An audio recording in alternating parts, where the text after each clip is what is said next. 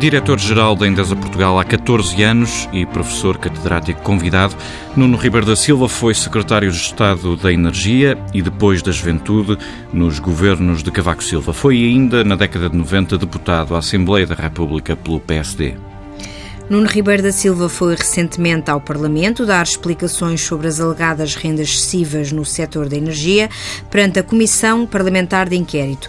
Isto porque a central de a carvão do Pego, explorada pela Endesa desde 1993, mantém até hoje em vigor um contrato de aquisição de energia nunca foi transformado nos famosos CMEC, os custos de manutenção do equilíbrio contratual, como aconteceu com os da EDP. Nuno Ribeiro da Silva, bem-vindo à vida do dinheiro. Afirmou no Parlamento que não temos rendas em Portugal e muito menos excessivas. No entanto, o relatório eh, do relator da Comissão vem agora eh, dizer o contrário, que eh, não só há rendas excessivas no setor da energia, como têm de ser corrigidas. Como é que reage a estas conclusões, para já preliminares? Bom, eu não, não li ainda o relatório, li as notícias que vieram, entretanto, a, a lume, que aqui a Bárbara publicou e colegas da, da comunicação. Agora, hum, bom, eu francamente uh, há um. Há, um, há, aqui um problema uh, porque o, o relator do, do, do, relatório da Comissão de Inquérito uh, é um bocadinho aquilo antes de ser já o era. Portanto, é, é sabido, é, são, são conhecidas as opiniões do Bloco de Esquerda e do deputado do Bloco de Esquerda, que, que é o relator do, do, de, desta, destas 200 horas que houve uh, na Comissão de Inquérito. Uh, e, e, de facto há uh, manifestamente leituras muito marcadas e muito unilaterais eh, de, dos variadíssimos tópicos que foram analisados e que ressaltam ao que eu já tive a oportunidade de se conhecer uh, neste relatório. eu não digo que não exista, numa situação ou noutra, casos em que as coisas pudessem ter sido feitas de outra, de outra forma.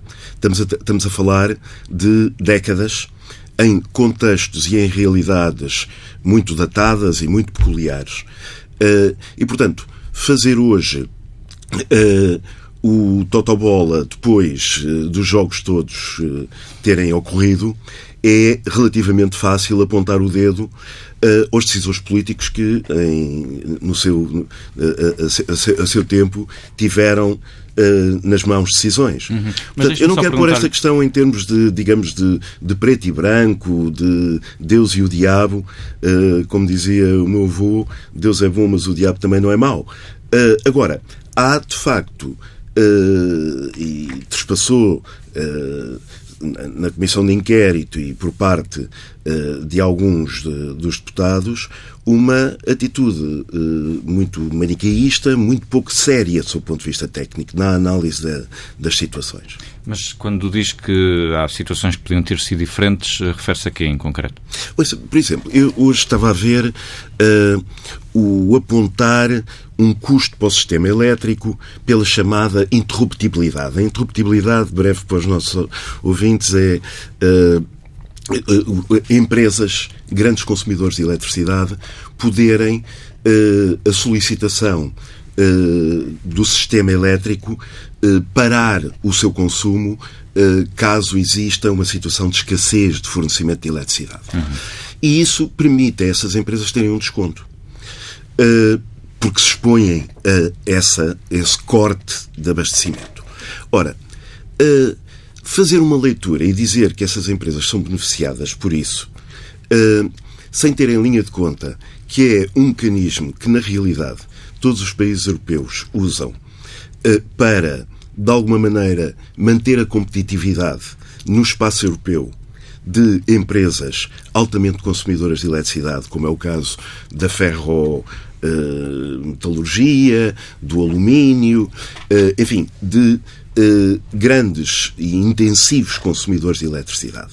Portanto, isto ilustra um pouco o, o, o, a contextualização das coisas uh, que é necessária para, para entender.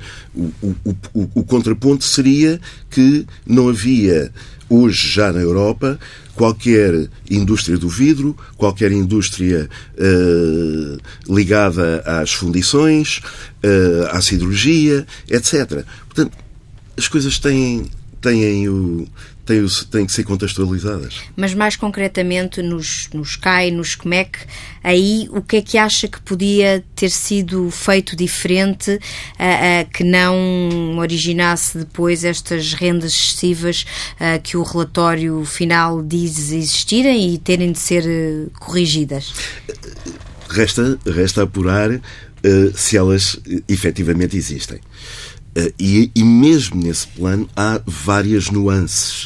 Uh, e, e, é difícil estarmos aqui, uh, a expressão, descascar uh, todas essas esses vários, vários uh, aspectos. O, o que acontece é que uh, todo este processo dos célebres agora CAIs e CMECs surgem num contexto em que Portugal e os vários Estados-membros da União Europeia uh, são apanhados num processo de liberalização do mercado de eletricidade na Europa e em que as empresas elétricas são uh, obrigadas por essa alteração uh, a nível de Bruxelas e das, das diretivas que foram sendo publicadas, as empresas elétricas são obrigadas a lançar talvez assim se perceba melhor, a eletricidade que produzem nas suas centrais elétricas no mercado. Até então, o que as empresas, as empresas elétricas tinham as suas centrais elétricas e vendiam a sua eletricidade. Uh, para tornar, uh, criar liquidez no mercado, uh, o, as diretivas europeias obrigam as empresas elétricas a, a tirar toda a eletricidade para o lago, digamos. E isso, efetivamente, alterou, nomeadamente, eh, todo os todos os modelos de financiamento que as empresas elétricas nos vários países europeus tinham com os bancos, nomeadamente, para financiar os bilhões de dólares, de euros, que custaram essas centrais. Eh, portanto, todo, todos os mecanismos que foram encontrados e que foi por isso que comuns. as centrais do, do, do, Pego e da, e da Tapada do Ateiro, nas quais a Endesa tem participação, nunca abdicaram do, do seu CAI, porque tinham Project Finance. Exatamente. Um, esse não abdicar do Sky e a não passagem ao SCMEC beneficiou essas centrais nas quais a Endesa tem participação? A, Endesa tem participação apenas no PEGO, não okay. tem, não uhum. tem no, na, na, na central uh, da, de, de, de, gás. Uh, mas, uh, quer dizer, para nós não beneficiou, quer dizer, nós mantivemos os termos com o qual, em 1992, 1993, uh, tínhamos feito a montagem financeira uh, do projeto. E que, foi, na altura, uh, a maior operação de Project Finance feita na Europa para uma central elétrica. Portanto, não alterou. E, de facto, os vários governos, que eu me recordo por três vezes, houve uma tentativa de ajustar o, o, o modelo do contrato do CAI para o CMEC, uh, chegaram à conclusão que era uh, um processo tão complexo e juridicamente uh, tão uh, impossível de, de, de, de mudar que acabaram por uh, concluir. Mas o relatório, ficaria... o relatório diz claramente que a, a, criação dos CAIs para as centrais de EDP garantiu rendas durante 20 anos. E um pouco mais abaixo, depois, quando tiver a oportunidade de ler, diz que, uh, é, que esses CAI uh, da EDP são semelhantes aos definidos para o investimento privado e externo das novas centrais do Pego e do Oteiro. E o que eu gostaria de saber, na sua opinião, é que se, se significa que estas duas centrais, e a do Pego, nomeadamente no caso da Endesa, eh, também tiveram estas rendas durante 20 anos. O nosso contrato, é, inclusivamente, é muito peculiar. E lá está, meter tudo no mesmo caldeirão Uh, não é, não é, não é boa, boa prática se queremos realmente ser rigorosos. Porque a Central do Pego é uma central que, desde o início, tem uma contratualização, um chamado PPA, que é um acordo de toma da eletricidade por parte do operador da rede elétrica, por parte da REN. Portanto, nós temos, uh, desde 1992, um contrato muito fechado com a Rede Elétrica Nacional, com a REN, Uh, que entretanto também mudou de dono, como é sabido, uh, ao longo destes, destas décadas, e funcionamos nos termos em que foram estabelecidos os acordos em 93. Portanto, não beneficiamos nem, nem perdemos nada com a questão dos cais ou dos comex, porque o que há é um acordo uh, com a Rede Elétrica Nacional que inclusivamente é quem nos manda produzir ou não produzir.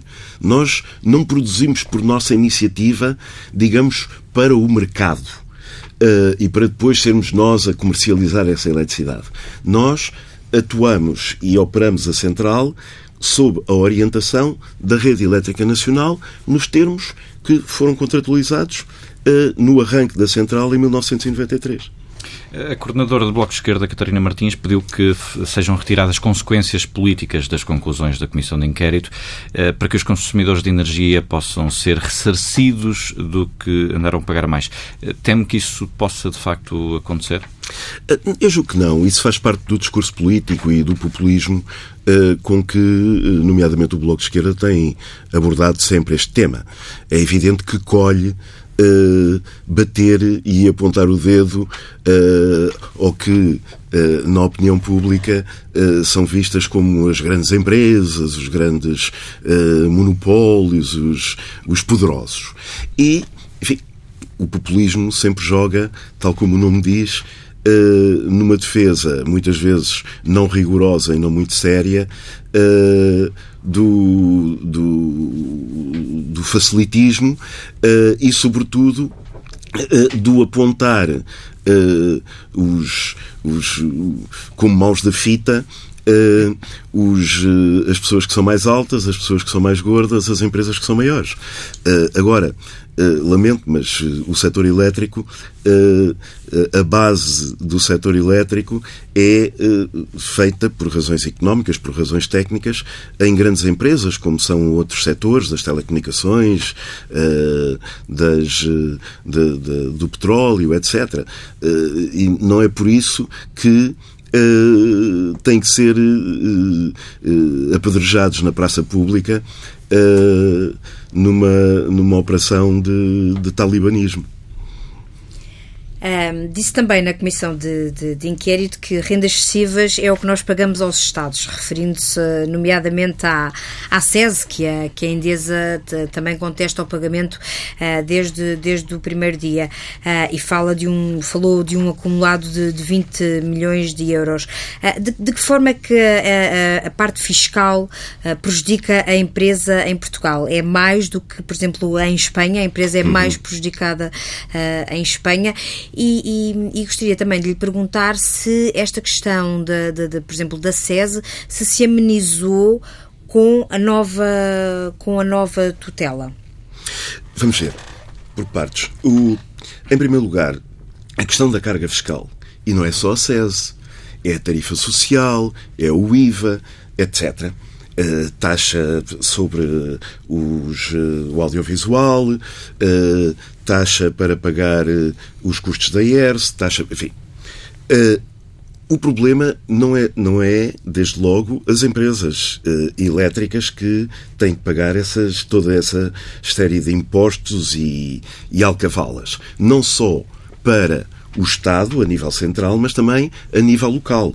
Porque depois são as taxas para passar as linhas, hum, são os IMIs, etc. Bom, em primeiro lugar, quem é prejudicado é o consumidor. Uh, seja o consumidor doméstico, seja o consumidor industrial e, portanto, digamos, o quilowatt-hora produtivo. Não é? Uh, as nossas empresas têm, de facto, uma uh, desvantagem comparativa uh, face a outras europeias pelo facto de a carga fiscal ser mais de metade do que nós pagamos na fatura elétrica, nomeadamente. E, portanto, esse é um grande problema. E é um grande problema uh, que Uh, inclusivamente uh, me custa uh, a lidar com ele ao ouvir frequentemente muitos, muitos decisores políticos nomeadamente também deputados, a fazer uma crítica ao preço da eletricidade e todos gostaríamos que fosse mais baixo, a começar pelas empresas elétricas, quando a maior parte da fatura é responsabilidade de decisões políticas. Quando o Bloco de Esquerda vem dizer uh, que a eletricidade é cara, etc., não tem em linha de conta, por exemplo, que a tarifa social em Portugal, que é, um, é, é uma decisão política, mas curiosamente quem paga são as empresas. Portanto, o Estado decide atribuir um desconto de 33% Uh, na fatura elétrica aos, aos, aos, aos consumidores uh, e manda as empresas pagar 100 milhões por ano, atualmente, além do mais, numa medida que é uh, polémica sob o ponto de vista de política energética, porque na realidade há um manifesto abuso do recurso à tarifa social.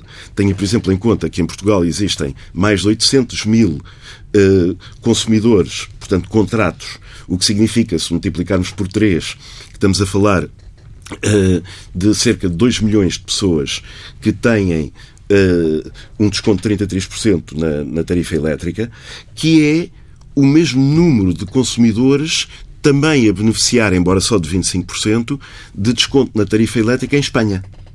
E que não são as empresas que pagam em Espanha. Deixe-me só perguntar-lhe em relação à SES, se não cria mal-estar também entre as empresas do setor uma nunca deixou de pagar, que é a REN, a Endesa também nunca deixou de pagar, a Galp nunca pagou, a EDP de repente deixou de pagar, teve que vir o, a nova tutela negociar Exatamente. para que voltassem a pagar, não se sabe se com que contrapartidas.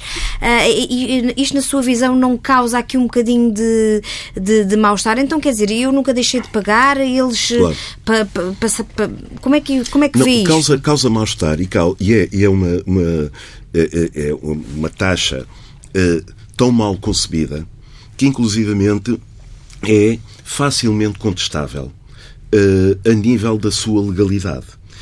Vou ilustrar.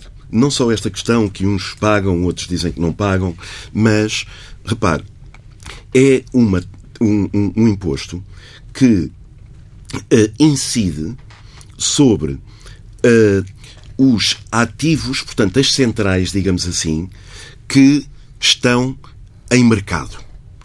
Uh, não tem a ver com o consumo. Ou seja, eu que investi em Portugal uh, centenas de milhões de euros a construir centrais, pago a SESE, pago esse imposto especial, e depois sou comercializador, sou o segundo comercializador no país uh, e tenho esse encargo nos meus custos. Empresas que não investiram em centrais elétricas em Portugal, mas que são comercializadoras, caso da Galp, caso da Iberdrola, etc., não pagam nenhum imposto, não pagam a SESE, não investiram no país e estão a concorrer comigo no mercado. Mas quando reúne com a tutela, reclama dessa injustiça? Nós chamamos a atenção para isso. Agora, depois, uh, nomeadamente, e a Bárbara uh, tocou esse aspecto, no, no, no quadro da, da, da, da equipa uh, responsável pela energia no atual, na atual legislatura. Já reuniu com João Galamba? Já, várias vezes. no quadro da, da equipa anterior, a litigância, a a, a, a irracionalidade, a, a falta de competência era de tal forma evidente que, francamente, a certa altura, não valia a pena. Não valia a pena. Refere-se, para sermos concretos, ao anterior secretário de Estado. Exatamente. Uhum. E há, uh, e há passividade do, do ministro, à época, responsável. Ficou, ficou feliz com a troca. Ouça, não é uma questão de ficar feliz.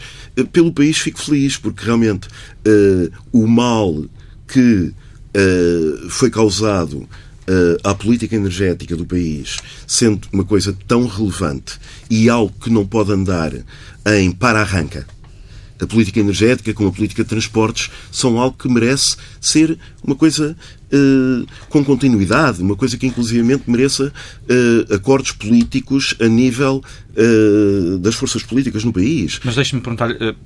Qual é a sua opinião sobre o novo secretário de Estado, João Galamba? Tem um perfil político, não é técnico, mas passou, entretanto, quase meio ano.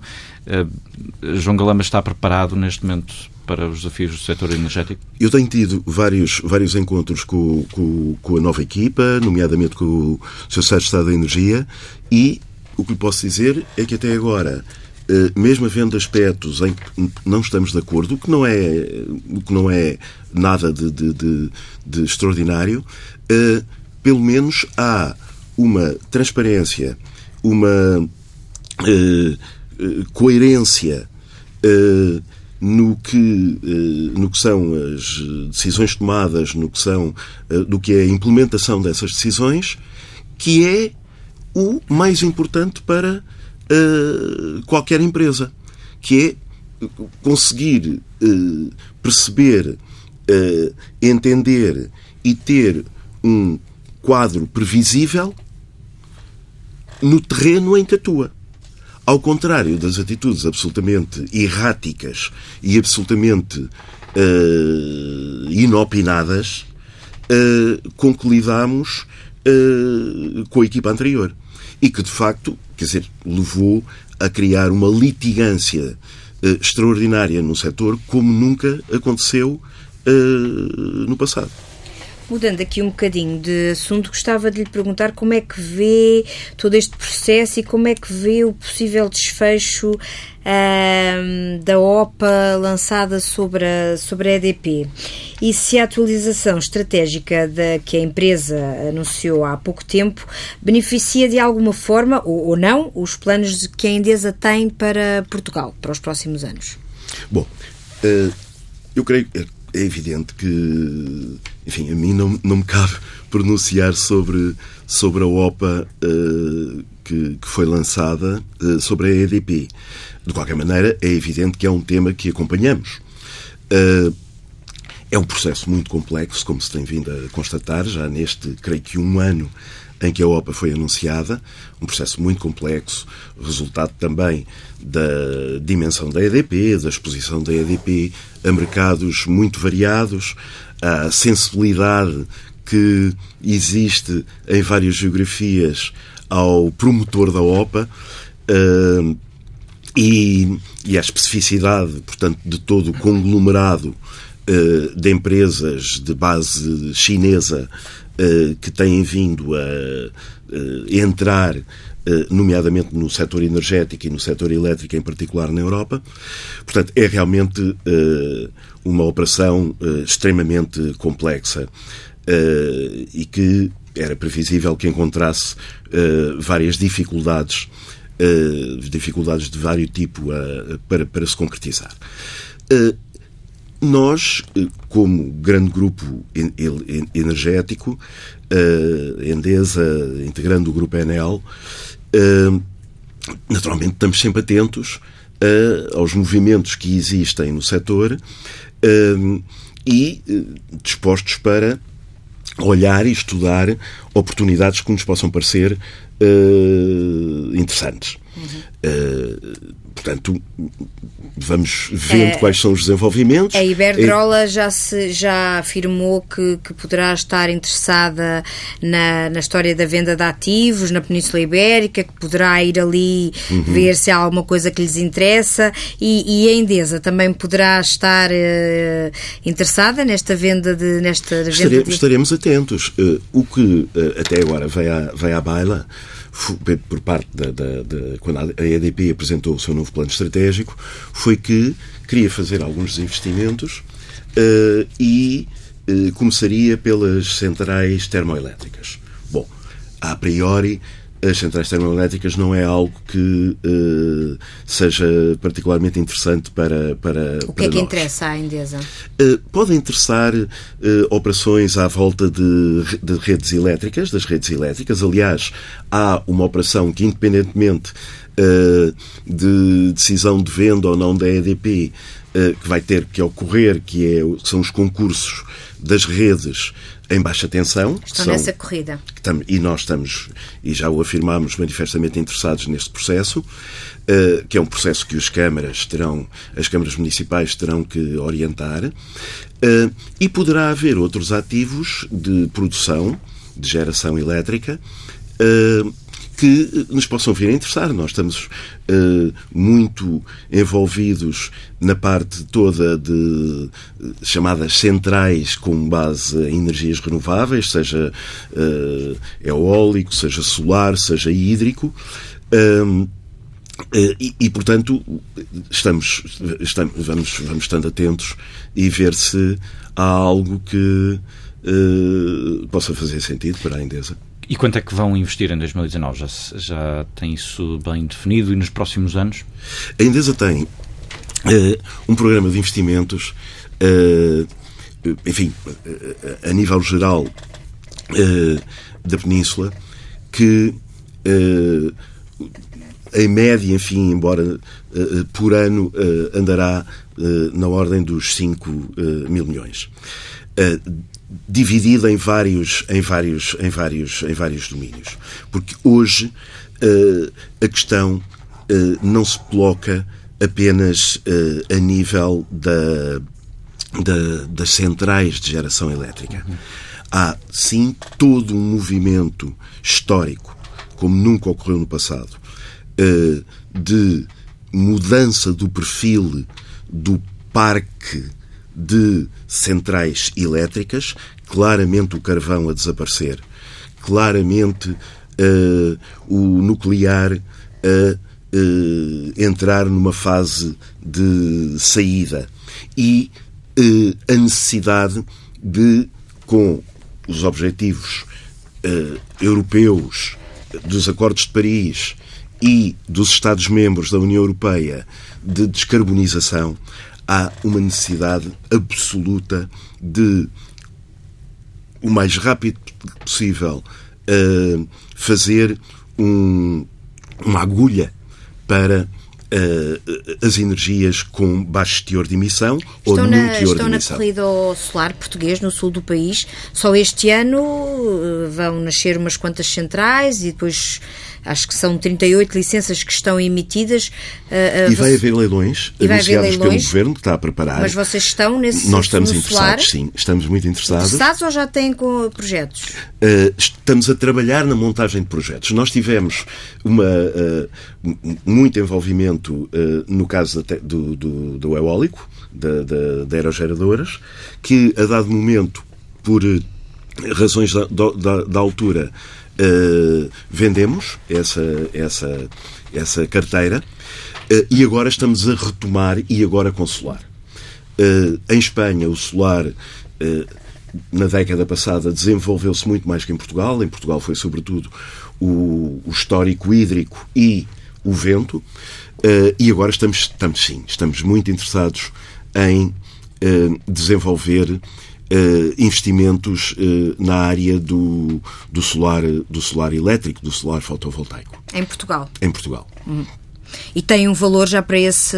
Para esse... Não temos, não temos, Não porque, tem. aliás, há, há aqui um problema que foi também um, um, um erro do- da, da equipa anterior do Ministério, que foi criar um quadro especulativo.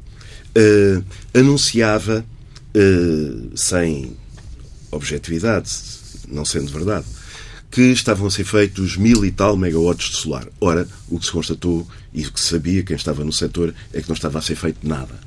Uh, houve um parque que foi feito, em situações muito particulares, um pequeno parque, uh, mas, enfim, o- a agitação e propaganda uh, que, que, que, que- existia dizia que estava tudo a acotovelar-se para, para construir mais de mil megawatts de solar. Ora, Uh, com objetividade, esta equipa veio a perceber que, na realidade, no terreno, que é o que interessa, esse investimento não acontecia e o que aconteceu foi mera especulação de licenças e, portanto, pessoas que tinham conseguido obter. Uh, licenças e, e, resolver o processo administrativo, mas que não conseguiam financiar os projetos porque os projetos não eram financiáveis, vinham depois tentar vendê-los na praça uh, com mais valias. Última pergunta, o nosso tempo está a terminar. Ia hum, questioná-lo sobre os descontos um, mais ou menos agressivos, como este último de 12%, campanhas incisivas de curta duração, prémios para clientes como vouchers e uh, telemóveis, packs de energia com valores fixos. Uh, este é, é este o caminho? É essa a aposta da, da uh, Endesa para roubar clientes à EDP? É. Uh, é o nosso caminho e uh, desconfio que vai ser o caminho dos meus concorrentes também, da própria EDP. É muito interessante essa, essa questão, porque nós nas elétricas temos um problema. É, vendemos um produto de base a eletricidade, que é, ou e gás, também vendemos gás, que é igual. A eletricidade é igual Portanto, em si. Estão a tentar encontrar fatores de diferenciação Exatamente. através de ofertas. E ainda por cima é um produto que é, é, é difícil as pessoas compreenderem porque é, é invisível, não é? E felizmente só se sabe por ele quando se apanha um choque ou quando falta. E ficamos às escuras. Mas roubar Agora, clientes à EDP parece uma missão completamente impossível. É, porque a EDP é muito competente em termos de concorrência, tem um grande orçamento uh, de marketing, etc. E parte de uma posição dominante, obviamente. Uh, agora estamos cá para lutar e já somos o segundo operador uh, no mercado português. Mas, de facto, isto é, é muito importante ter esta ideia. Hoje. Uh, a diferenciação, como aconteceu um pouco nas telecomunicações, a diferenciação uh, entre os diferentes concorrentes no mercado elétrico passa por acrescentarmos o que nós chamamos uma série de produtos uh, de valor uh, novo e não será de estranhar ver as empresas elétricas a juntarem aos seus pacotes de oferta, além de concorrerem no, no, no, no, preço, concorrerem na qualidade e na facilidade e na transparência do serviço que prestam aos seus clientes. E cada vez mais também, criatividade. Na, cada vez mais criatividade e juntar uh, outros serviços uhum. de, ligados a, a, vender serviços de saúde, uh, de bricolagem, de uh, chamada lifestyle, de mobilidade, etc. Porque temos que fazer pela vida. A entrevista a Nuno Ribeiro da Silva, diretor-geral da Endesa. Temos em discussão o relatório da Comissão de Inquérito sobre as Rendas Excessivas.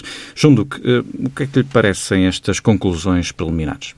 Olha, eu era para não fazer comentário ao relatório porque eu eh, fiz um trabalho e que foi usado também no relatório e fui ouvido pela Comissão de Inquérito.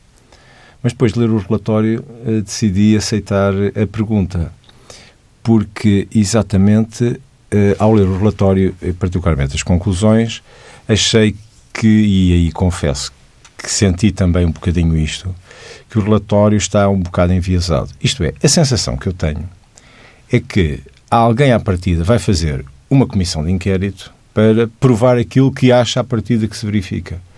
E, portanto, não parte de um princípio genuíno de vamos, não se tem dúvidas. E, portanto, vamos ver o que é que se encontra.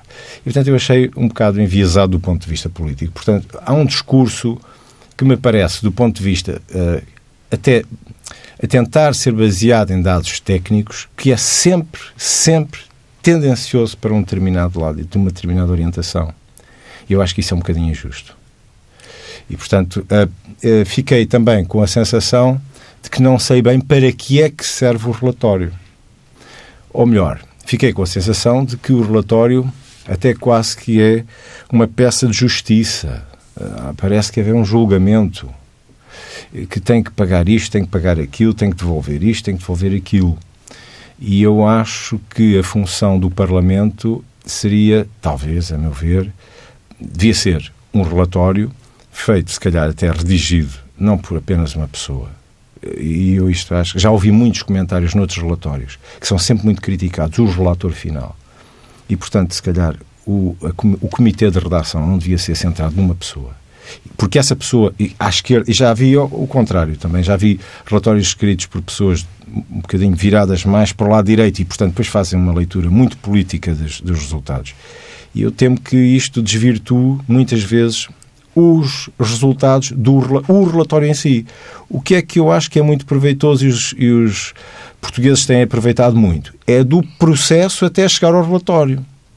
Porque o relatório acaba, ao ser escrito por alguém que tem uma visão muito política e muito orientada ou pré-concebida sobre aquilo que quer escrever no relatório, dificilmente vai escrever uma coisa muito mais isenta.